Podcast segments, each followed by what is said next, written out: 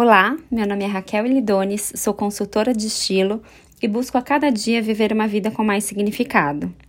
Quis criar esse podcast para promover, através de cada um dos episódios, um olhar que foque na leveza do essencial. E esse olhar vai além do vestir, ele pode se expandir para toda e qualquer área de sua vida, basta você permitir. Hoje eu quero falar um pouquinho sobre como nosso cérebro reage na hora das compras e por que esse hábito acaba se tornando tão recorrente e é, vicioso. Quem nunca se viu inserindo um cartão de crédito na maquininha ou clicando confirmar compra em um website de e-commerce, mesmo sabendo racionalmente que não é necessário adicionar nenhuma roupa nova ou acessório ao armário já lotado, que atire a primeira pedra. Muitas vezes, a vontade de comprar algo torna-se maior que nós temos pressa em gastar um dinheiro que podemos ou não ter, em algo que podemos ou não precisar, ou até mesmo querer. Esse nível de euforia que experimentamos ao gastar dinheiro é causado por fatores fisiológicos. Acredite ou não, o ato de comprar causa em nosso cérebro reações químicas semelhantes à das drogas e do sexo. Tenho lido diversos estudos que abordam o tema e quero compartilhar com você nesse episódio.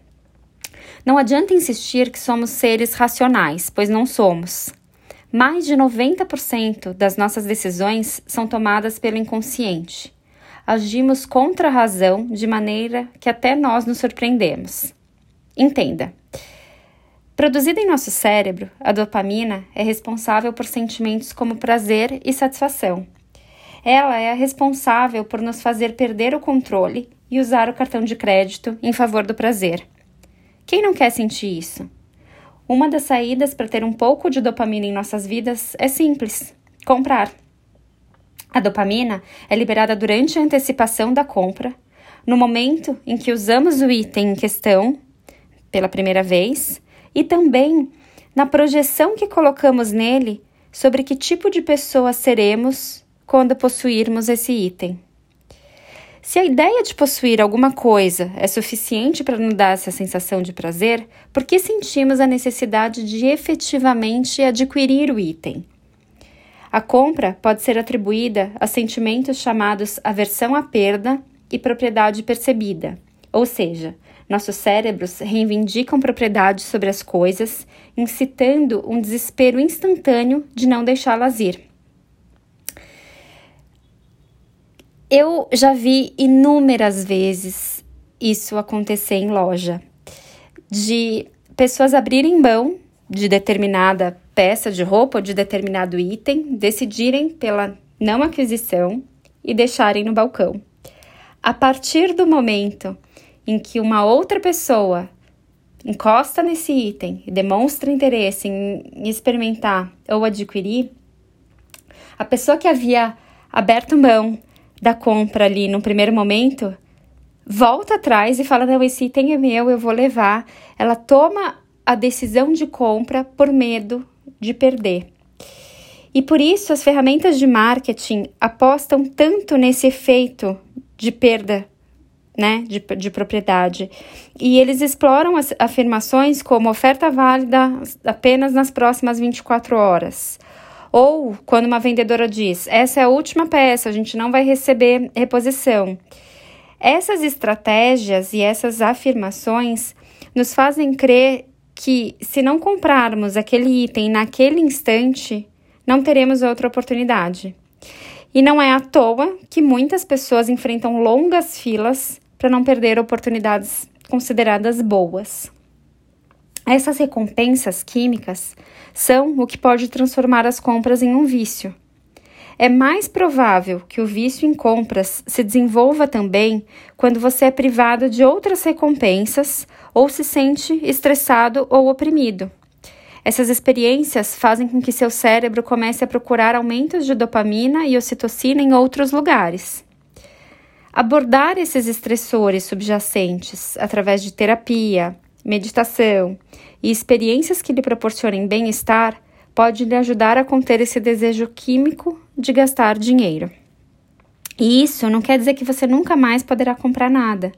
O equilíbrio é o segredo do viver bem.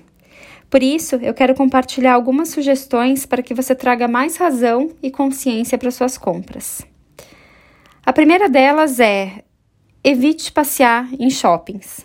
A gente está vivendo aí um momento de isolamento em que as coisas estão aos poucos, né? O comércio está aos poucos uh, voltando aí ao normal e a gente vê muita gente querendo ir passear em shopping. Prefira lugares abertos, restaurantes ou café de rua, para que você viva experiências gostosas. Os estímulos presentes nos grandes centros de comércio acabam estimulando um consumo desnecessário de coisas que não precisamos.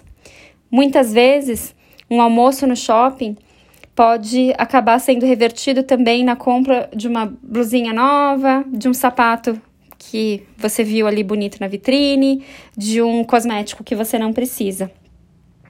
Então, evitar esses centros de comércio com esses estímulos é um grande passo. Antes de comprar qualquer item, reflita um ou dois dias. Racionalizar as compras é essencial para não deixar que os efeitos químicos delas direcionem suas decisões. E eu faço muito isso nos meus processos de personal shopping com as clientes.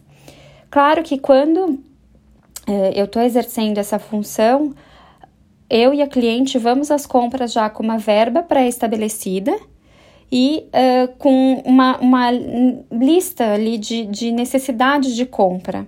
Então, isso, claro, facilita muito. Só que ainda assim, a gente prova tudo, deixa separado na loja e vai dar uma volta para refletir sobre as escolhas de compra.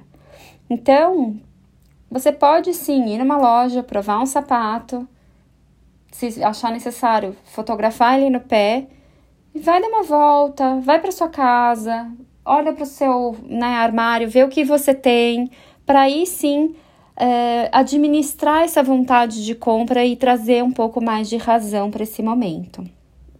Ao ir às compras, tem uma verba pré-estabelecida, que é isso, inclusive no, no, meu processo de consultoria de estilo pessoal, quem define a verba é a cliente e eu direciono, claro, dependendo da necessidade de compra dela, em quais lojas nós iremos e o que a gente vai priorizar. Quando a gente tem uma verba pré-estabelecida, uh, faz muita diferença. Entenda que você não precisa de um item simplesmente pelo fato dele estar tá barato ou da loja parcelar em 10 vezes. Na verdade, evitar os cartões de crédito é super importante. Eles, claro, tem, facilitam muito, muitas aquisições, mas eles são pouco amigos de gastadores compulsivos, pois ele inibe a ação que no nosso cérebro que está associada à experiência relacionada à dor. Por quê? Você paga, né? Você adquire, você compra e não tem que pagar. É, os seres humanos eles buscam sempre maximizar o prazer e minimizar a dor. Então, a dor do cartão de crédito, né, a dor da compra através do cartão de crédito, nesse caso, ela vai ser postergada, ela vai chegar lá na frente, junto com a fatura. Por isso, pagar à vista, né, ter a verba e pagar à vista é sim a melhor opção. E o principal, lembre-se sempre que não são os objetos, não são roupas novas, não são joias, sapatos que vão lhe fazer feliz e provar o seu valor como pessoa. Suas experiências de vida e como você se relaciona com o mundo, sim, é isso que vai te preencher enquanto ser humano. Pense nisso e até a próxima.